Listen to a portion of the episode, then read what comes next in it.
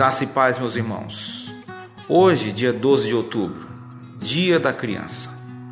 E desde ontem nós temos pensado sobre como nós podemos tantas vezes prejudicar nossas crianças, provocar a ira em seus corações, com a nossa inconsistência, com a nossa incoerência. Mas também gostaria de lhe chamar hoje a pensar quantos perigos cercam os nossos filhos, as nossas crianças e nós devemos interceder por elas.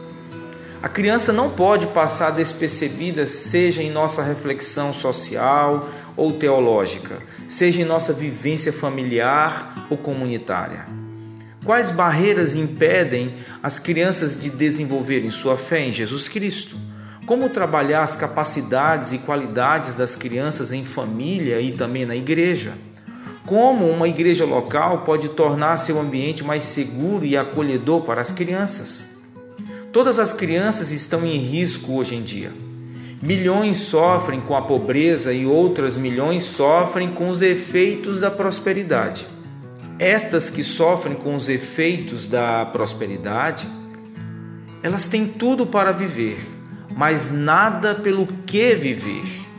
Em um mundo globalizado, digital, todas as crianças estão expostas e vulneráveis à violência, ao abuso, à negligência, à prostituição e à pornografia.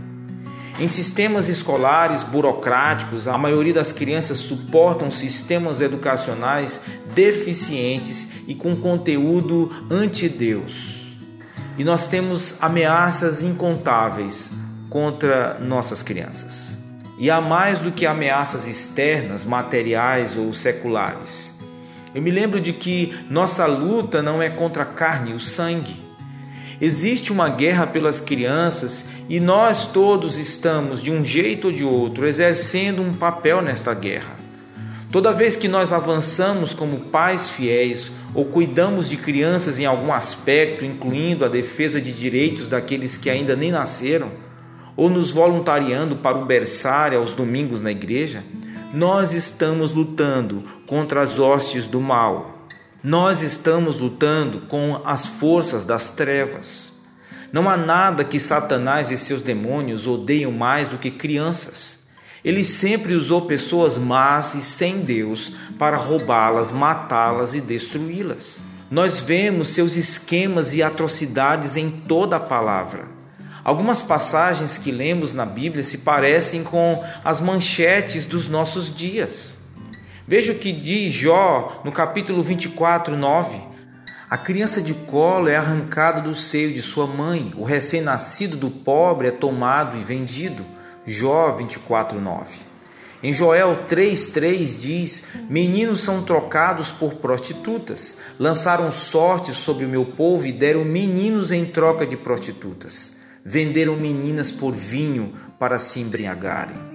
Jeremias 32, 35, crianças sacrificadas por seus próprios pais. Eu me lembro de uma canção de Natal que cantei em vários corais natalinos que ela diz: Pequena vila de Belém, repousa em teu dormir. As boas novas lá dos céus estão a refugir.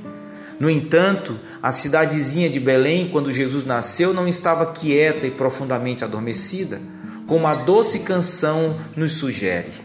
Longe disso, era um lugar de violência terrível e morte chocante, lamento e sofrimento. Aquelas primeiras crianças de Belém morreram porque Satanás odiava o bebê Jesus. Aquelas crianças foram sacrificadas, foram mortas porque Herodes estava babando de ódio à procura do menino Jesus. Elas foram as precursoras de milhares ou até milhões de crianças que vieram a ser mártires por causa do unigênito e por causa das boas novas que o Filho trouxe ao mundo.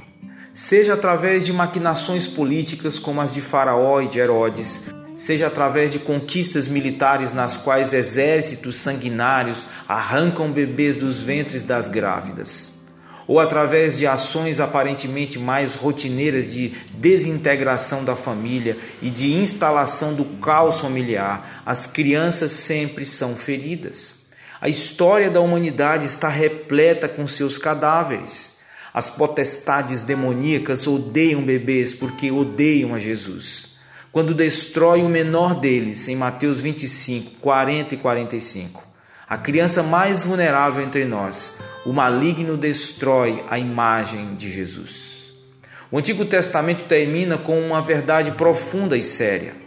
A não ser que os corações dos pais se voltem para os filhos, eu castigarei a terra com maldição, é o que diz Malaquias. Passaram-se 400 anos de silêncio até o nascimento daquela criança de Belém. Podemos olhar ao nosso redor e ver que a terra está castigada com uma maldição. À medida que vemos o abuso, a exploração e a negligência das crianças, sabemos que não era dessa forma que Deus queria que elas vivessem. A terra, meu irmão, está amaldiçoada. Maldição que não se remove com comida, remédios e nem com livros ou educação. Maldição não se remove com recursos, programas ou intervenções. Maldição é algo espiritual e deve ser removida com uma intervenção espiritual, sobrenatural, que se chama graça. Então, Sim, como cristãos, usaremos todas as ferramentas e ideias disponíveis para proteger e sustentar as crianças preciosas que nos foram confiadas.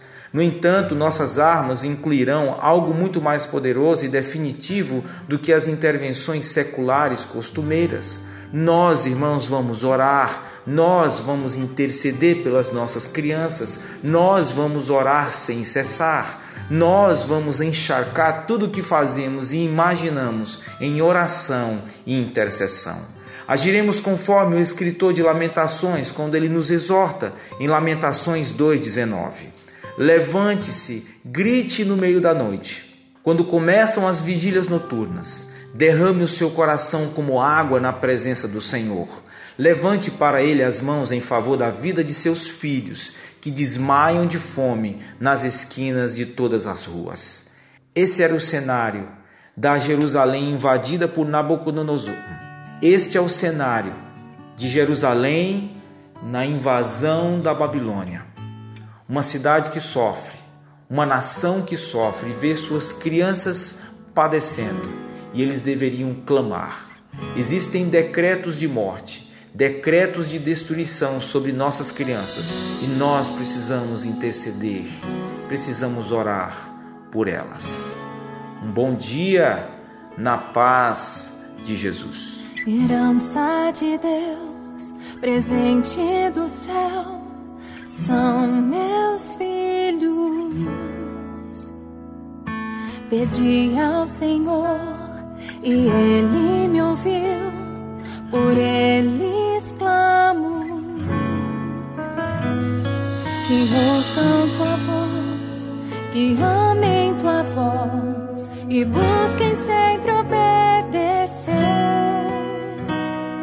Que tenham em ti o tesouro maior e vivam pra